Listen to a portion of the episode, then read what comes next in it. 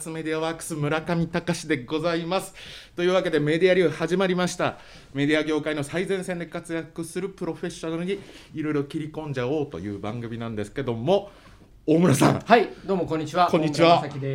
やってまいりました、えー今日はね、はい。この方を敵にしたらすごく嫌だなっていう立場の方？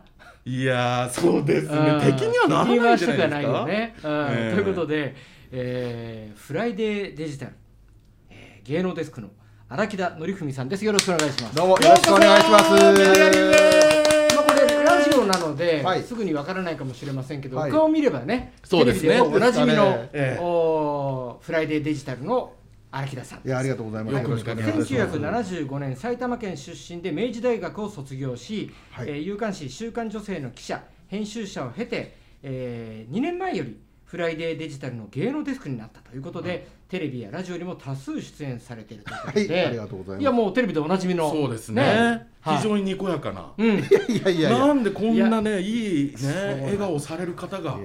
いや本当羊の皮をかぶった狼がこの人のいやいやいやいやですねそんなことはない。ま油断できないよね。そうですね。だけどあの荒木田さんというと、フライデーデジタル、はい。で多分この番組のリスナーの方にとってあんまりこう 縁のない世界の方という気もするんだけど、まあかもしれませんね。うん。なんかハイセンスな女性たちがね聞いてらっしゃるんで。そうです。そうです。そう。ですね。まあそういう意味ではかなり下世話と言いますか。うん。まあもともとその写真週刊誌フライデーっていうのがねありまして、それのデジタル版がこのフライデーデジタルなんですけども、僕はそこの芸能ニュースをまあデスクとしていろいろまあ取り仕切らせていただいてるっていう形ですかうん。ね。ねフライデーと、はい。今日発売でしょ？フライデー。そうですね金曜日、はい。あの私も読みましたけど、はいはい。でフライデーとフライデーデジタルの違いって何？ネット版と紙版っていうことだけですか？えーとですね、基本的に言いますと、まずあの、紙のニュース、はい。あ雑誌で出たものは、フライデーデジタルにはちょっと時間差で載るんですよね。うん。でもそれだけですと、当然、日々のニュースっていうか、そね。その見てもらえないので、はい。あの毎日記事を更新していく。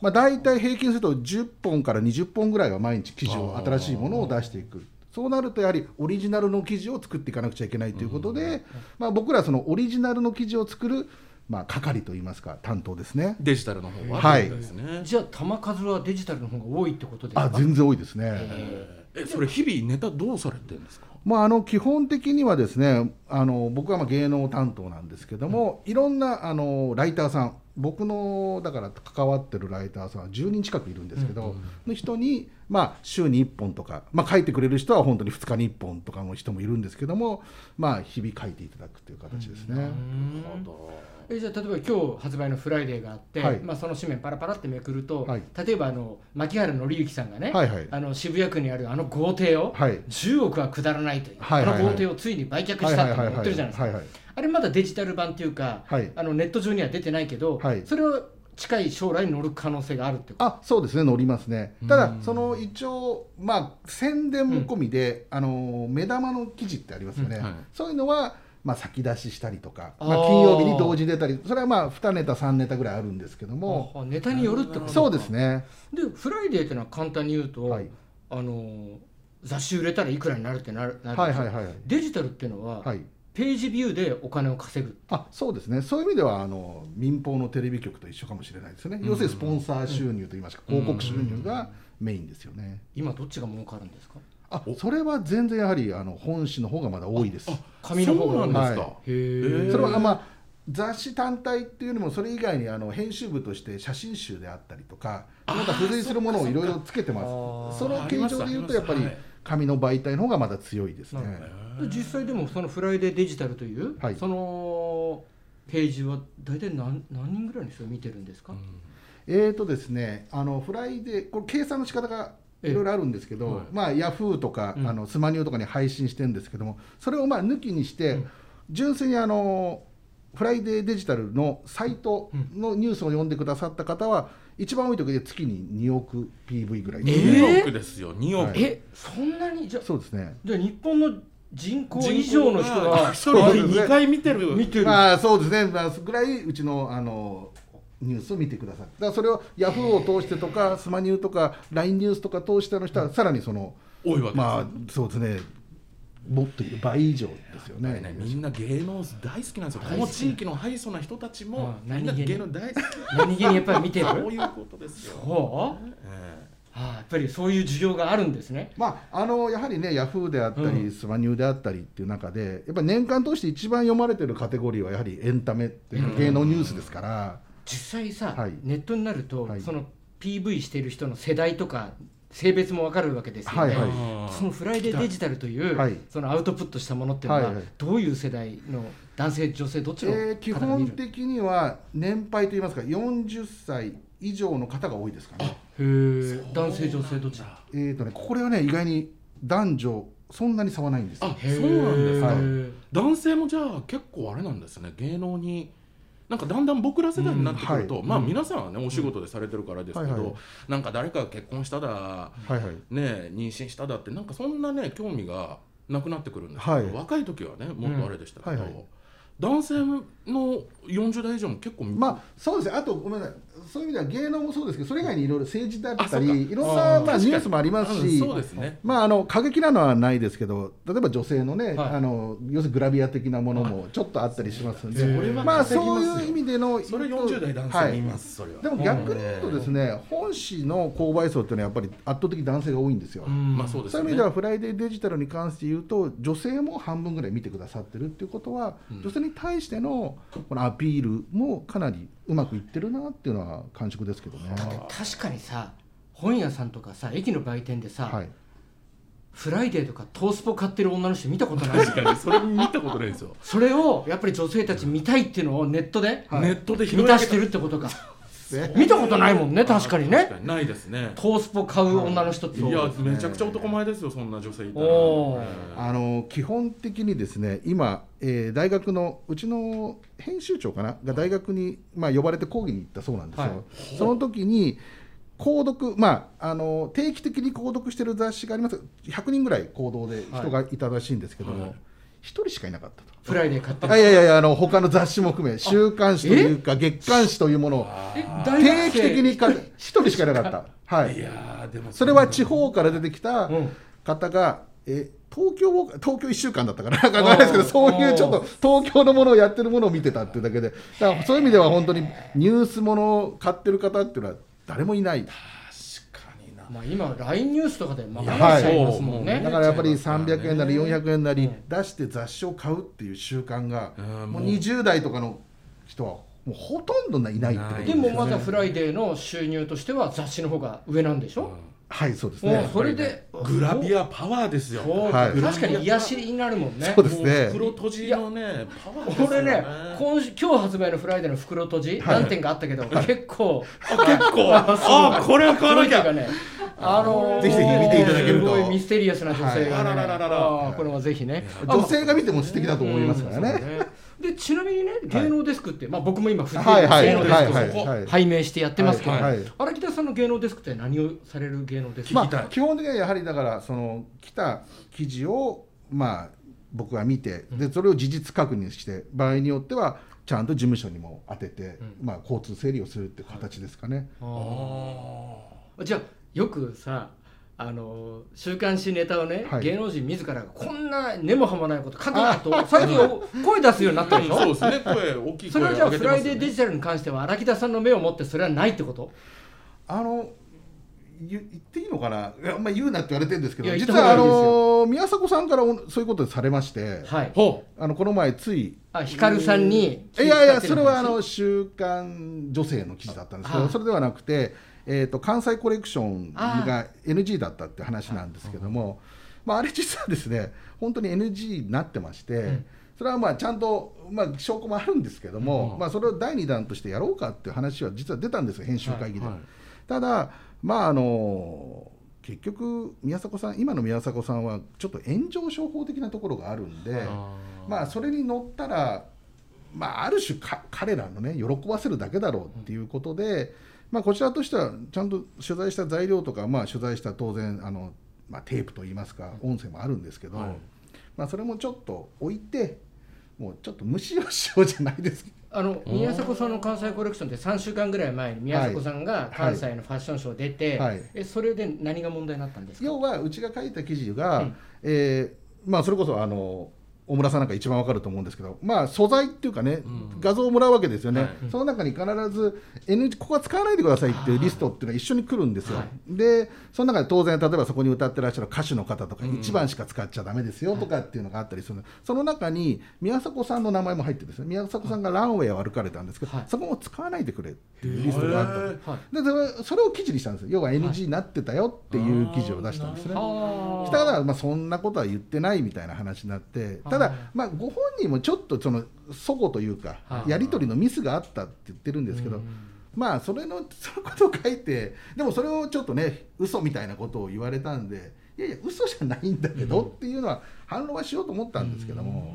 いやよくぞね、うん。この番組で言っていただきました。ね。さすがですね。でもさなんか最近ねはい。記事書いて、はい。昔だったらはい。かなり過激な記事を書いても、はい世の中の人はネットがない時代は、はい。記事を読んだ人だけが、はい。私だけが知ってるこういう記事っていう、はい。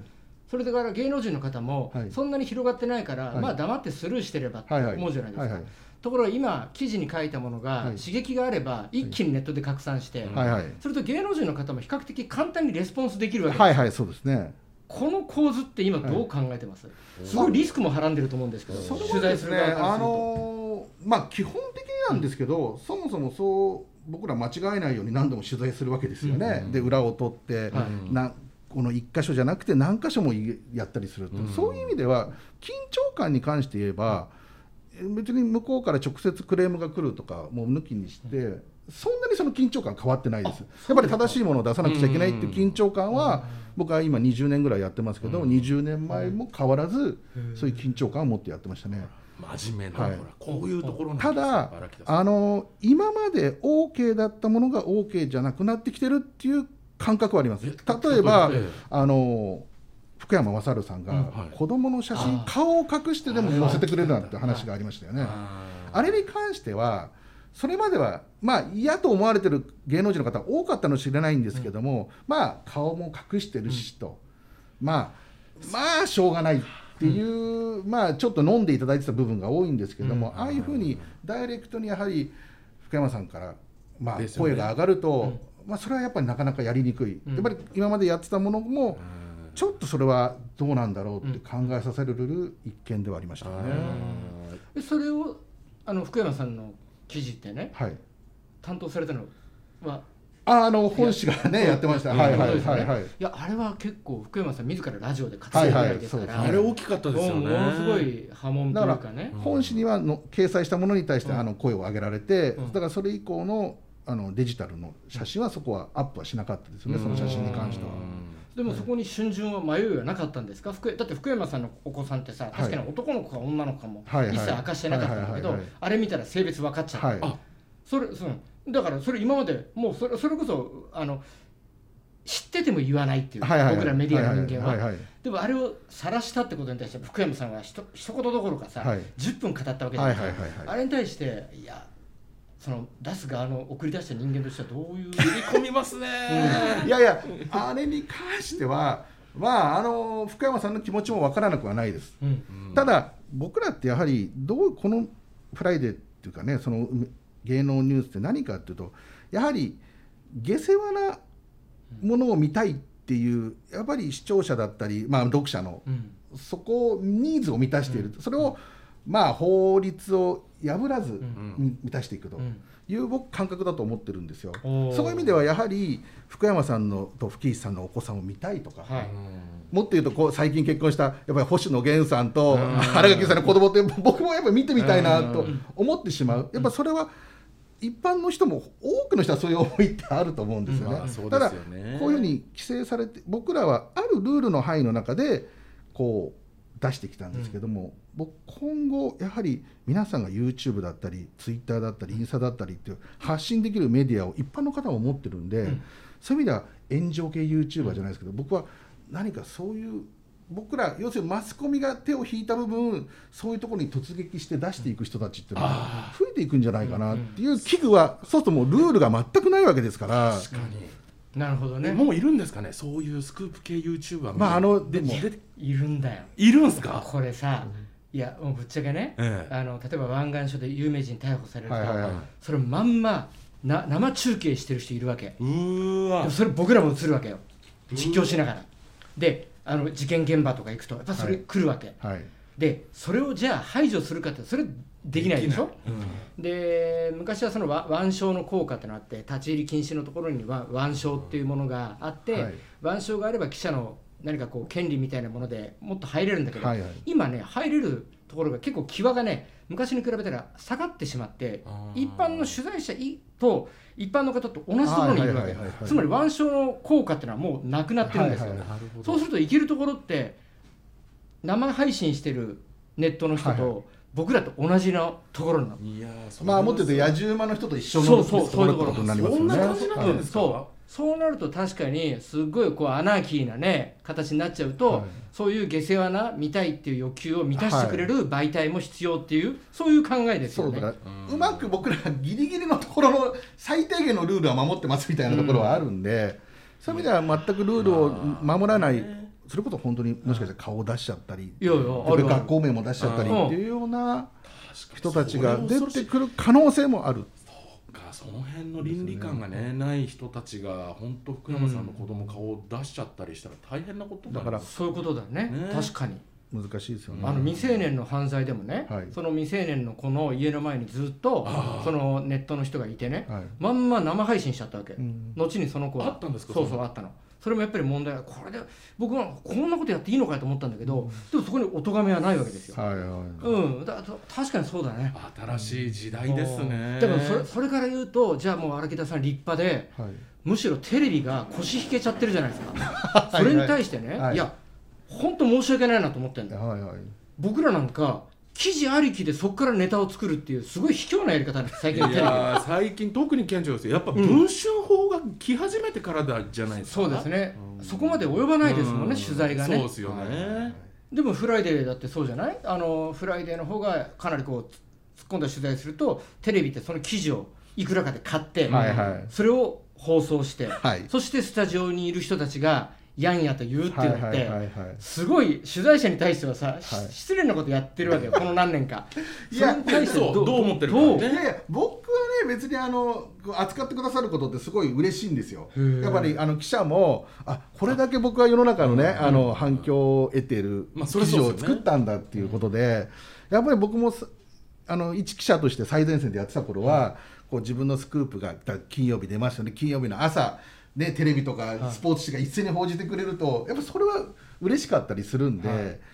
それはなんか励みにはなるんじゃないですかね。ちなみに覚えてるはい。自分のスクープでテレビで取り上げられたって 一応パッて出てくるこのスクープ。まあ誰誰もが分かる話してくださいよ。まあそうですね。僕が一番あ思い出すのはやっぱりあの矢口真理さんのお不倫のあれか。はあれは本当に大変だったんですけあれはどすごかったですよね。まあ反響は大きかったですね。うん。あの最初の段階。最初の。はい。うわ。あれは本当にまあ密室のことだったんで。どうやって抜いたんですか？今から言えることってあります？ああれ別に別に 言えることっていうかうん。簡単。実はあれ矢口さんとあの当時の旦那さんが、はい。あの別居してるっていう話はその前の週に別の週刊あの女性週刊誌が書いたんですよ、でそれは理由は全く違ってて、うん。要するに収入格差だっていう書き方をしたんですよね。あ。やっぱそれに関していや本当は違うんだよっていう言う言う人って実はいるんですよ。実はこういうことなんだよって話を聞いて。でもそれだけじゃ記事にならないんで、ん。そうすると彼女の行きつけのお店とか彼女の友達関係とかを洗いざらい洗うんですよ。出ました。これがね芸能記者の仕事ですよそうすると彼女はやっぱり相談してるんですよ。そういう話を。はい。お店の人とか。とかまあいろんなそうのをあそういえばそんなこと言ってたなみたいなっていうのがあって。でも最終的に何が決め手にしたかって言ったら、まあ、僕が要するに彼女のお父さんに直撃に行くんです。よはい。あ。でその話をするんですよね、はい。こうですよねと、はい。もう浮気がバレてですよねっていう時に、お父さんどういうリアクションをするんだろう。まあもちろん答えないんですけど、普通だったら娘がそんなことするわけないだろうっていうのが普通なんですけど、はい何も言わなかったです。あ喋れないっていうようなことを時にあこれはやっぱり事実だっていうこと最終的にそこで OK というか GO を出しましたかね。えそれも出したらまあまあね皆さん知る当にそのあれになったわけですもんうちうちの話なんでなかなか難しいんですよね。その手のだからね最初の情報の種っていうかねい。わゆるネタの種ですよ、はいはい。どどこにあるあるんですか？それはやっぱりね、うん。近い人ですよね。なんだかんだ。でもさそこの近い人ってもう芸能人なんてもうあまたいるわけだから、はいはいはい。どどこに取材を絞るかっていうのの入り口っていうのは、はい。はいどっから来るまあ、話ですか、それはやっぱり向こうからうん。実はこういう話なんだよって今回のこれってそういう、なんていうんですか収入格差じゃなくてこんなことがあったんだよっていう話をうん。聞いてからスタートですよね、うん。でもそれ聞いただけじゃ当然記事にはならないんであまりに怖いですから、まあそうですよね。それがその「フライデー」の編集部ではね、はい。あのまあまあ日々ネタってあるじゃないですか、はい。ネタどっから集めてくるんですか？まあ今ねこういうご時世ですから飲みに行ったりできないですけど、やっぱりこう同業者じゃないやっぱり芸能関係者だったり、まあ、テレビ局の、ねうん。関係者であったり、そのネットワークの。はい。とあと今やっぱりその垂れ込みっていうのも大きいですよね。垂れ込みですよ。ほら。えーっとまああの文春実際にあるのかどうかっていう文春さんなんかもやってるらっしゃるんですけど、うん。やっぱりネットにその垂れ込みフォームっていうのがありまして、フライデーもあるんですよ。でやっぱりそういうものが大きくなサイトが大きくなっていくとやっぱりそれに比例してやっぱり張りこあの垂れ込みの数も多くなってくる、もうでもそんなのってもうガセネタばっかりなイメージがあるんですけど。まあガセネタっていうか9もう。割ぐらいガセネタと言いますか。まあそうですよね、まあまあ半分ぐらいは文句というか 苦情みたいなのが多いんですけど、うん。今フライデーデジタルのサイトを今拝見してるんですけど、あるよ。フライデーデジタルトップページ。はい。新着記事ランキング、はい。芸能社会事件スポーツ、はい。カルチャーグラビア。ほ垂れ込み投稿だ、出ました。何これ？そうなんですね。何これを押すとここでスクープを。おスクープ求む。垂れ込み情報提供。でスクープ求むってデカデカとあっていてフライデー編集部は皆様からの情報提供をお待ちしております、はいお待ちしております。で情報を投稿するってボタンを押すと垂れ込み情報提供の内容を入力してください。はい。ここに一般の人が入力する。はいそうですね。そして写真動画音声をと投稿もできる。タップしてファイルを選択。え？ここれにみんな情報入れるんですか？そうですね。怖っ。そうですよ。怖っ。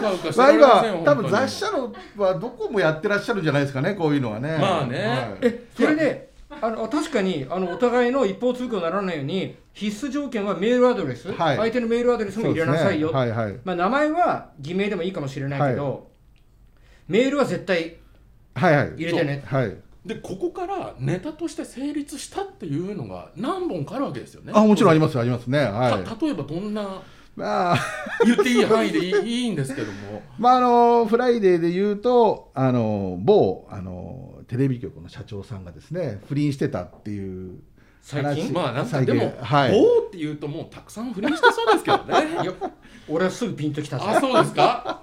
分かったよ。まあね東海道新幹線の走るエリアだ あれはひどい社長だった。お茶お茶のね？うん。お茶名さんの。女子アナの、ええ。自分の曲の女子アナと不倫をしてた、この番組ははい。そういう方は聞いてないんだよ。そうですか。そうそうですそこじゃない。だけどそれを知りたいという方もいらっしゃるということを前提に進めていこう。でそれで、どうました？そそれが出るとやっぱりこんなこともあるあんなこともあるっていうのが次々来てやっぱりパワハラ体質でもあったんですよね。だからそういう方のネタもいっぱい入ってきたりとか。これなんだ静岡の方のあもう言っちゃった垂れ込みをもとに取材したらあこれ言っちゃった。まあいいわいいわ。ああ。ふふ垂れ込みをもとにはい。取材に行ったら、はい。まあ出るわ出るわってそういうこと感じでですね、はいあのやはりねそう垂れ込みを見てるとうん。本当に詳細にやっぱり取材していただきたいっていう方は本当に詳細に書いてきてくれるんで。内通者がね。内通者って言ったらそう言ったらダメなんだ。怖っ。はい。やっぱり。そうするとなんとなく、まあ、漠然としたものもあれば例えば誰々と誰々が付き合ってるみたいですよみたいなのもあれば本当に何月何日ここでな誰々と誰々がご飯を食べてましたなんて言うとそれはやっぱりちょっと精度が高そうじゃないですか。うんでそれもピンときてやっていくと。でももちろんそれでも全然やっぱ違ったって話もありますし、まあ、話だけでは書けないですから当然裏を取れないければね情報あってもボツにせざるを得ないこともありますから、僕ね、はい。春から芸能デスクという肩書きになって、はい。まあまあくしくも荒木田さんと同じ肩書きなんだけど 僕は今まで取材する側で、はい。荒木田さんの記事をもとに取材をさせていただいたんだけどエンドが変わっちゃって、はい荒木田さんとはお友達になりたくないいやいやいやいやな いやいや同じデスクとしてね ぜひ。本当ですよ。同じ同業なんですから、はい。そしたらやっぱエチケットで言えないことをたくさん今あるわけ。あそうやっぱり逆逆にねそこまでにしといてよっていうのを逆に今ブレーキをかける立場なんですうよ、ん。各番組に。あこれは根拠ないだろうとかこれは違うよって。いうそそこは事務所は否定してるんだからってことをやっぱり言う言う立場で。はいはい。でも聞いてみるとやっぱりさ彼らもね必死なわけですよ。このコロナ禍で芸能界で大変でね。そこで人差しで終わっちゃう人もいるわけで。だったらちゃんとみんな幸せになるためにここはちょっとこらえてねここは出すのやめようっていうのをやっぱり言うわけね。だってさ芸能です僕ねこの間ねそこも？し週刊新潮のはい。元編集長の新谷さんがはい。スクープは取ってもよろしいと。ただとどめは刺すなよって言ってきたっていうのを見て ええと思ったの。でもとどめ刺されてる人いっぱいいるじゃないですか。いやーでね。でもあの本当とどめ刺されて、はい。ふざけんなと思ってる人たちいっぱいいると思うんですけど、はいはい。そこの人からの恨み買うっていうのって僕の中ではもう本意じゃないわけですよ。でも荒木田さんそこに正義を持ってらっしゃることがいやいや正正義とは思ってない。です理由とかね理由あその報道をする理由みたいなもの、まあ、でもやはり求められてるものはうん。やっぱり提供するっていうのは、それややっぱりもそうだと思うんですよね。根っからのね記者ですよ。いやすごい。あのだから腹くくってやってるってことですね。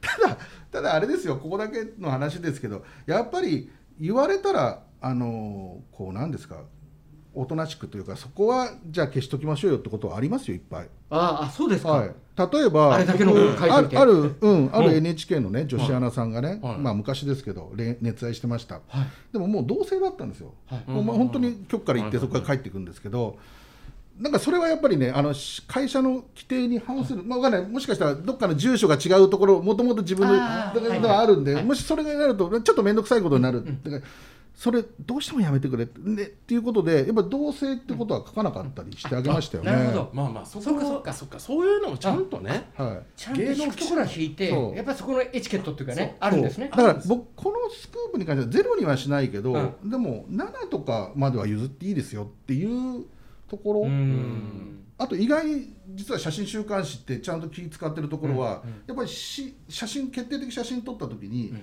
えばこういう持ってるジュースとか、これ実はあの同じ CM なのに違うもん飲んでんじゃんみたいなの。を結構ちゃんと着地してあるんですよ。あええはい。初めて知った。意外にそれって大きくて、うん。気使ってる人もいますけどいや全然違うブランドのジュース飲んでたりしていやそれはダメよみたいなのはやっぱりモザイクで消してあげたりとか。優へしい。ーなんか見直しますよね。へえす意外ごいに意外にそういうところは気を使ってたりします。だからそのそのネタに関してはそそご自身が、ね、やってらっしゃることだから責任を取らなくちゃいけないんですけど、うん。それ以外のことに関してはそこはだって別にへん違うジュース飲んでるぜとかっていうことではないと思ってるんで、なるほどまあいわゆる本気からそれないというところそうそうですね。ですね。へえで荒木田さんさこれまでの中ではい。やっちゃったなっていうのはあります？え やっちゃったらってどういうことだろう。なでなんかさいい武勇伝もあるんだろうけどやっぱり取材者としてへこんだりとかうわえこまあそれはねちょっとさ商売だなとかなんか。そうそのそれは最後聞きたいですねへこんだことですか？いや意外にないかな。すごい。抜か抜抜かれた時の方がへこみますよねやっぱね。ほう。ほら先を越された時。からの記者なんですようわみたいな。あもう直前で持っていかれたこととかあるんですか？いやいっぱいありますよそうだろうね。どこぞに出てたそうか。いやもう30分経っちゃったよ。30分だっていやー。最後ねいつもの聞かないと、ねうん。あの最後メディア人としてはい。これだけは譲れないっていうこだわりを聞いて終わるんですけど、ああバシッとこだわりですかええ。こだわりなんかプロフェッショナル流儀みたいですね。いう。ことなんですいやそれに近い番組ですよ。はいやこの番組はそうなんです。いや僕はもう本当一つですね。やっぱりその視聴者とかあの、まあ、読者とか見た方読んだ方がやっぱり楽しんでいただきたい。はあこんなことやってんだとかあこれすごいひどいなとかわからないですけどとにかくやっぱり注目を浴びるというか、それもってやっぱり面白いというか興味があることなんで、やっぱり興味がある話っていうのを世の中に提供していきたいですよね。うん。うん。でもその興味の感度っていうのはそのそのそれも敏感じゃなくちゃいけないですよね。まあそうですようん、ね、提供するネタでさ、はい。トンチンカンの話やってさ、はい。し見てる人はもうそこ興味ないのに やってもしょうがなくて、まあまあまあそこのそうですね感度ってやっぱり重要ですね。すごい。やっぱそこの感度も優れてるし、特にネットのね時代になるともう本当にその感度っていうのが大事になってきますよね。なるほどないや話変わるけどそうそう下世話というとさ、はい。トースポがあるじゃん、はいはい。でも別に下世話じゃないんだけどさ、はい村上社長が、はい。一昨日のトースポに出方が乗ってるわけ、えやめてくださいよでもさトースポ地元よ？もそうう越中島にあるんだから、はあの多分この番組のリスナーの方ってトースポとは無縁だと思います。けど村上さんはトースポに尻尾を振ったんね。性の方も手に取って、いやもううん。もう売ってないですけどね、まあまあそうですけどね。お時間ですいやいやでも荒木田さんすごいいやいやいやいやあっという間だったな。どうも今日はありがとうございました。ありがとうございますこちらこそ。お客様はですね、えーフライデーデジタル芸能デスクの荒木田則文さんでした。ありがとうございますどうもありがとうございましあ